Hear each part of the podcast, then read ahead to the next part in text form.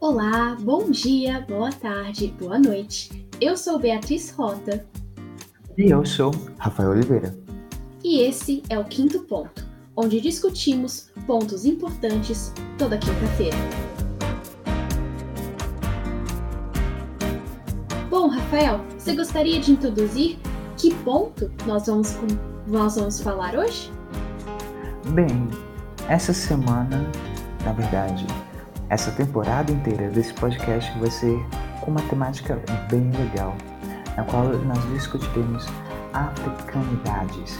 Uma temática que está em alta no sentido de o povo está querendo ser mais consciente de suas origens, especialmente daquelas trazidas da África.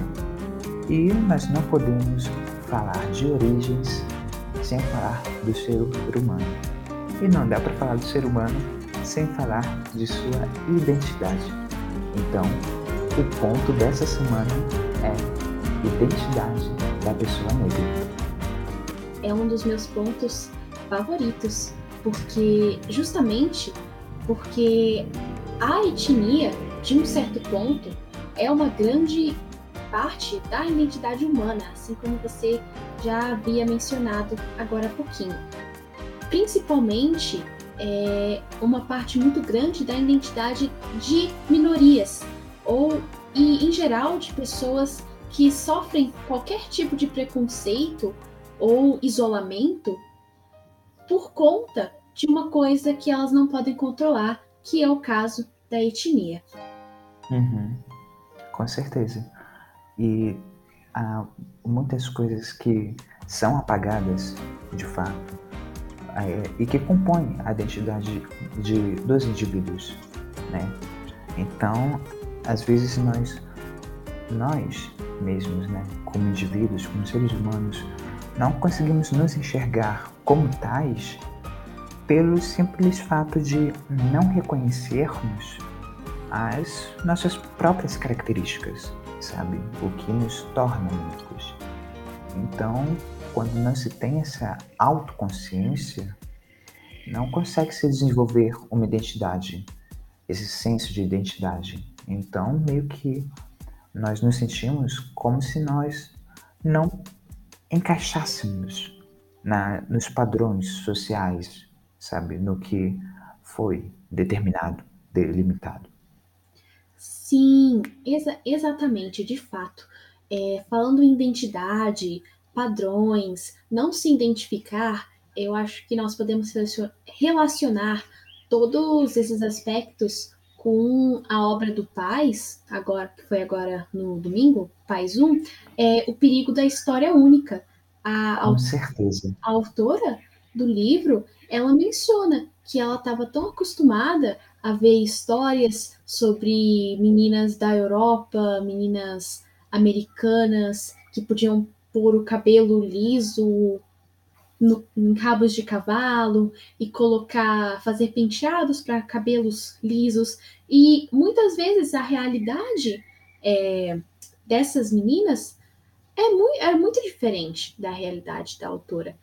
Uhum. Não que isso seja uma coisa ruim, pelo contrário, na minha opinião, você ver e conviver com pessoas de realidades diferentes da sua, por mais que às vezes possa ser um pouco desafiador, é uma grande oportunidade pro, não só para o seu autoconhecimento, mas uma, também uma oportunidade para conciliar os seus pontos de vista com os de outras pessoas e abrir Sim. um pouco a sua mente.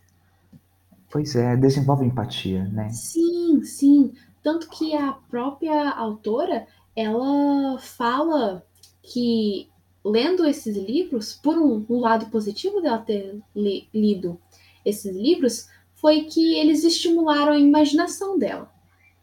Mas, mesmo estimulando a imaginação, também é de grande importância é, você trazer as histórias e a representatividade como nós estamos caminhando nessa direção nos dias de hoje para uma realidade mais concreta des, dessas pessoas, de alunos e crianças que muitas vezes não se sentem propriamente representadas na mídia. Uhum.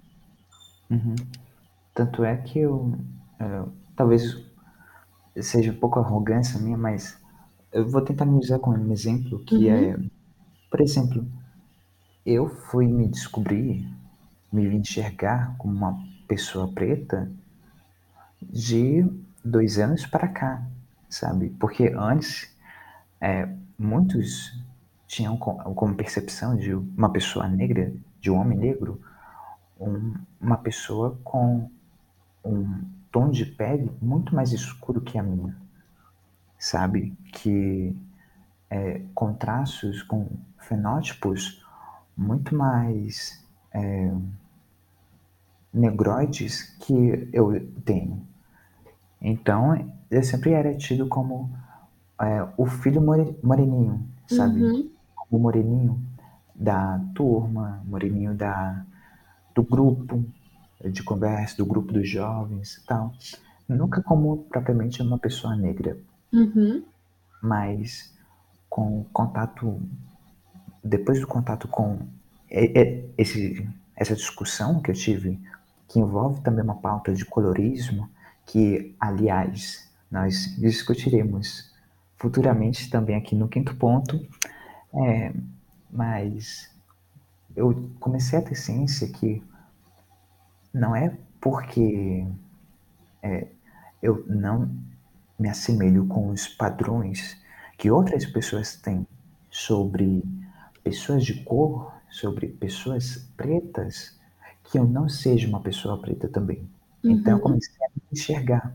Eu comecei a pegar os meus traços, os meus fenótipos negroides e a começar a afirmar, ok, eu tenho um nariz maior, eu tenho uma boca mais carnuda, meu tom de pele é mais escuro que de uma pessoa branca, que sabe? Uhum. Então houve todo esse processo de desaprender que eu não era uma pessoa moreninha, que não era um menino moreninho, para depois reaprender que eu sou uma pessoa negra também, sabe? Então, é, identidade é um processo de se desconstruir para se reconstruir novamente. Então é necessário esse é, recomeço, sabe? Voltar do início para você chegar em um outro final, para você é, trilhar outro caminho. Sim, e eu entendo completamente. Eu tive uma experiência também parecida, mas no meu caso não foi sobre etnia, foi sobre identidade mesmo, assim. É, e é, uma, é muito importante isso que você falou, de se desconstruir para, para se construir novamente, é, porque muitas vezes, até alguns anos atrás, e ainda perpetua hoje em dia, é, as raízes africanas, a nossa da cultura brasileira, a nossa herança africana, que é muito rica e muito presente, acaba sendo ou menosprezada pela população, no senso comum, uhum. tida como é, suja, feia, estranha, diferente, e não é, e ela acaba sendo não admirada, porque ela é muito linda e ela é muito presente desde o nosso jeito de falar ao nosso jeito de se comportar, a algumas comemorações, comidas principalmente. Uhum. Sim, sim. Quer dizer, querendo ou não, é, falando de Brasil, de identidade do povo brasileiro, aí a gente até pode citar, né? É, o povo brasileiro de Darcy Ribeiro. Uhum. É, outra obra citado no pai, a gente estudou, é, mas especificamente foi a matriz tupi, mas também se desenvolve a matriz africana, a matriz europeia. Então, querendo ou não, não podemos deixar de afirmar que o Brasil é África também. Somos todos África, né? Nós temos essa origem. Nós somos todos África, nós somos todos é, indígenas, nós somos todos europeus também, nós somos um povo miscigenado e unido que tem que ver entre si mesmos diferenças, mas semelhanças, é, principalmente, para fazer com que nos uníssemos como povo, como uma nação, sabe? Hum, exatamente. Um, o que eu sinto às vezes que falta em nós brasileiros, eu até às vezes já percebi esse erro em mim mesma, é essa falta de apego e essa falta de apreciação da nossa identidade cultural. É uhum. como se eu acho que devido à grande influência americana, que falando em matriz africana e raízes africanas no Brasil, se eu não me engano, nos Estados Unidos agora é o Black History Month. Eu acho que no Brasil é novembro, né? Novembro, mês da consciência negra. Isso. É, eu acho que devido a essa grande influência dos Estados Unidos, é, muitas vezes nós tentamos nos americanizar. A gente perde essa nossa identidade brasileira numa, numa tentativa de se encaixar, de se tornar um ideal. O sonho uhum. americano. O sonho americano.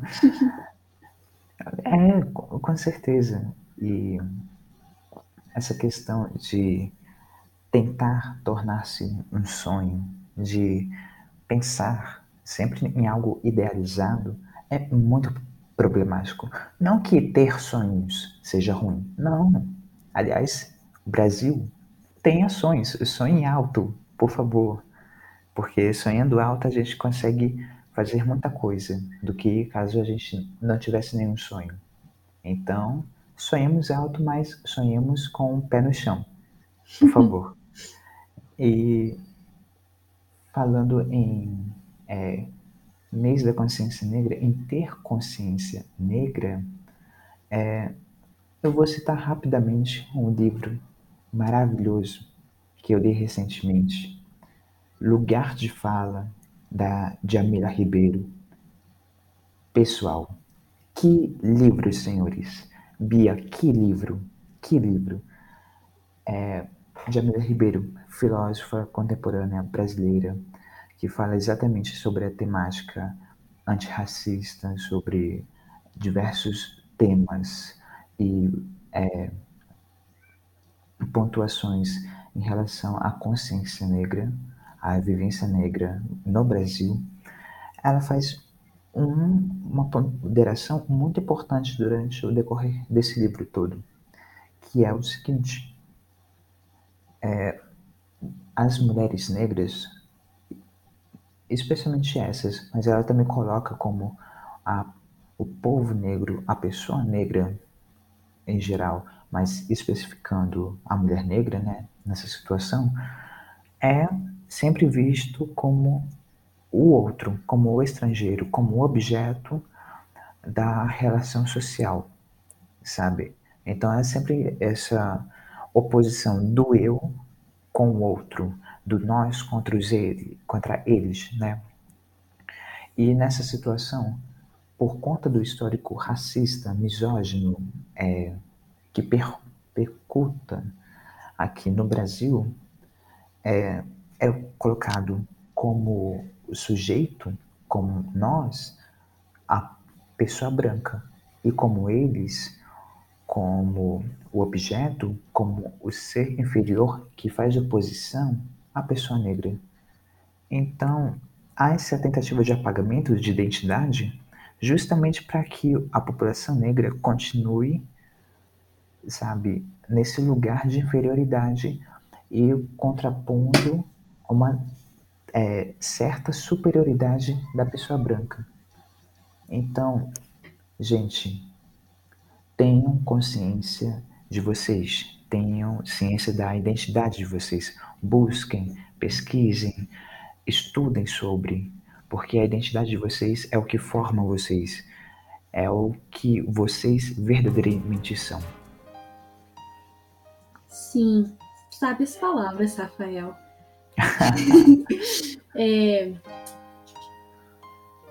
realmente, é, a autora desse livro é, por ser uma mulher negra também, além de enfrentar o racismo, ela tem que passar pela misoginia, que é uma, uhum. um problema ainda muito grande, por mais que nós estejamos aos poucos evoluindo, ainda infelizmente muito presente na nossa sociedade. É, mas ela fala de um jeito muito didático e eu recomendo a leitura. Sim, sim. E creio que essa foi uma bela conversa, um belo diálogo. É, espero que você que esteja nos escutando tenha gostado. E é isso. É isso, Bia. É isso. Até o próximo ponto. Até o próximo quinto ponto. Tchau, tchau. Tchau.